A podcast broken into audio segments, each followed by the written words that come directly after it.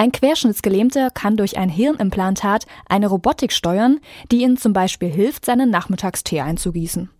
Damit so etwas möglich ist, forschen Experten an der Interaktion zwischen dem technischen und dem lebenden System. Am Institut für biologische Grenzflächen des KIT beschäftigen sich Wissenschaftler damit, dass die Technik mit dem lebenden System, also der Zelle, kommunizieren, ihre Signale verstehen und entsprechend antworten kann. Mein Kollege Stefan Fuchs hat mit dem Institutsleiter Professor Christoph M. Niemeyer über den momentanen Stand der Forschung gesprochen. Herr Professor Niemeyer, wir sind hier am Institut für biologische Grenzflächen. Das ist ein relativ technischer Titel, fast ein Understatement, würde ich sagen, wenn man bedenkt, dass Sie hier direkt an einer Interaktion zwischen dem Lebendigen und dem Menschengemachten arbeiten. Wie würden Sie denn diese Forschungsdisziplin beschreiben wollen? Ja, ich möchte vielleicht zunächst Ihre Aussage etwas relativieren. Ich würde das nicht als Understatement bezeichnen und das Forschungsgebiet an sich ist auch nicht sehr exotisch. Es gibt viele Arbeitsgruppen und Institute, die sich heutzutage damit beschäftigen, wie beispielsweise die kleinste lebende Einheit, die Zelle, mit technischen Oberflächen interagiert. Das Institut speziell beschäftigt sich im Wesentlichen mit zwei Aspekten. Zum einen, wie können wir Oberflächen hinsichtlich ihrer Größen und Dimensionen so zurechtformen und herstellen, dass sie eben optimal geeignet sind, mit, mit Zellen in Verbindung zu treten. Zum Zweiten, wie müssen diese Oberflächen chemisch aussehen und wie können wir sie chemisch modifizieren, damit eben eine gute Interaktion zwischen dem technischen und dem lebenden System, also in diesem Fall der Zelle, passieren kann. Welche Rolle spielt da die Nanotechnologie?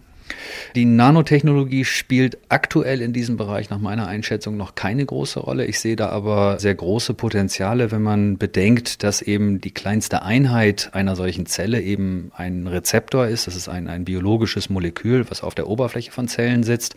Die haben Größenordnungen, die liegen so im 1, 2, 3 Nanometer Bereich und heutzutage gibt es praktisch keine Technologie, mit der man jetzt wirklich bereits einzelne Rezeptoren über einen Automatismus ansteuern kann, sodass eben daraufhin die ganze Zelle als System reagieren könnte. Nicht? Das ist sicherlich eine Herausforderung für die zukünftige Forschung, dies zu entwickeln. Momentan kommunizieren wir mit Zellen eher auf der Mikrometerskala. Das sind also die Größenordnung der Zelle selbst.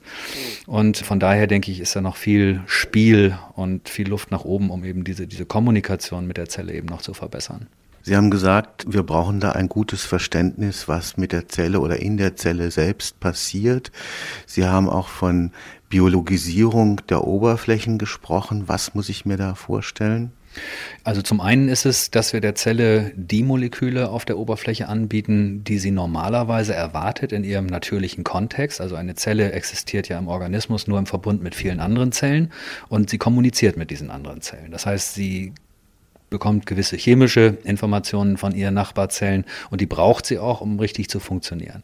Wenn wir diese Zelle aus ihrem biologischen Umfeld nehmen, auf eine technische Oberfläche setzen, dann fehlt da erstmal was. Und jetzt müssen wir versuchen, die Chemie und auch die, die Gestalt der Oberfläche so anzupassen, dass die Zelle sich praktisch sehr wohl fühlt, so wie in ihrem natürlichen Kontext und dass wir möglichst die Oberfläche auch so verändern, dass wir die nutzen können, um mit dieser Zelle zu kommunizieren. Da muss ja irgendwie ein Übergang zwischen technischer Elektrizität zum Beispiel und biologischer stattfinden? Ja, das ist richtig. Da gibt es verschiedene Ansätze, wie dies funktionieren kann. Das sind dann Grenzschichten, die beispielsweise mit elektrisch leitenden Polymeren oder sowas beschichtet sind. Aber es sind eben auch viele Fragen grundsätzlich noch unbeantwortet. Zum Beispiel, wie kann ich jetzt ein Signal von einer Elektrode wirklich auf bestimmte Punkte bringen, die eben in der Größenskalierung liegen, so dass ich ein einzelnes biologisches Molekül auf der Zelloberfläche ansprechen kann. Jetzt haben wir, was die Anwendungen, möglichen Anwendungen betrifft, das ist ja ein Grundlagenforschungsteil da sicher enthalten, aber es gibt natürlich auch zumindest Ausblicke auf Anwendungen. Die Prothetik spielt da eine Rolle. Wir haben von Herzschrittmachern gehört, aber es spielen wahrscheinlich auch ganz banale Dinge wie orthopädische Endoprothesen eine Rolle. Wie sieht denn die Bandbreite der Anwendungen jetzt hier aus? Ist das im Wesentlichen Medizin? Also ich kann jetzt nur für die Forschungsarbeiten hier am KIT sprechen und wir wir zielen mit diesen Grundlagenforschungsaspekten im Wesentlichen auf zwei Anwendungen. Das eine ist die regenerative Medizin und da geht es im weitesten Sinne um, um Prothesen.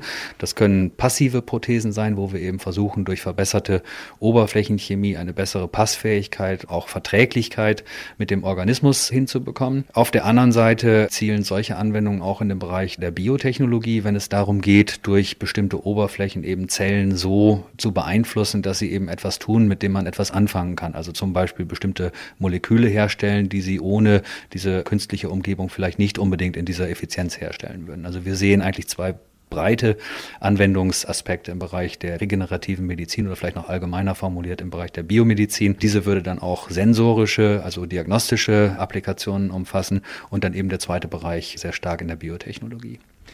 Jetzt ist es ja eigenartig, dass dieser Bereich, Schnittstelle zwischen Mensch und Technik, dass der auch kulturell so überformt ist. Haben Sie eine Idee, warum das auf der einen Seite so faszinierend ist für unsere Gesellschaften und auf der anderen Seite auch möglicherweise erschreckend? Der Reiz und die Motivation auch für jeden unmittelbar nachvollziehbar ist natürlich da, wenn man sieht, dass durch solche Implantate wirklich schwerstbehinderten Patienten geholfen werden kann. Ein Beispiel ist ein Tetraplegiker, also jemand, der seine Gliedmaßen überhaupt nicht mehr bewegen kann, der eben mit Hilfe eines solchen Hirnimplantates in der Lage ist, eine Robotik zu steuern, die ihm dann hilft, beispielsweise sich ein Getränk einzuschenken. Das ist eine unglaubliche Erleichterung für einen solchen Patienten. Auf der anderen Seite sind viele negative Assoziationen auch mit dieser Forschung verbunden verbunden. Und ich denke, das ist im Wesentlichen der Tatsache geschuldet, dass eben es unzählige Science-Fiction-Filme und Romane gibt, wo eben, sag ich mal, von einer Fernsteuerung eines Menschen berichtet wird und diese Fernsteuerung in der Regel dazu genutzt wird, um anderen Menschen zu schaden. Also Terminator ist sicherlich eins der, der bekanntesten Beispiele, faszinierende Filme, die aber natürlich auch Ängste schüren. Ist es denn vorstellbar, dass irgendwann einmal diese Grenzlinie zwischen dem Technischen und dem Lebendigen völlig verschwindet, dass es so eine Art von wirklich ganz organischem Übergang zwischen diesen beiden Welten gibt? Denkbar ist das auf jeden Fall. Im letzten oder vorletzten Jahr wurde eine Arbeit von amerikanischen Forschern publiziert, die wirklich eine Verschmelzung von elektronischem und organischem Gewebe hinbekommen haben. Es gibt sogar mehrere Arbeiten, die in diesen Bereich gehen. Die sind aber noch sehr weit in der Grundlagenforschung behaftet, sodass hier noch nicht absehbar ist, ob das jemals in die Anwendung gelangen wird.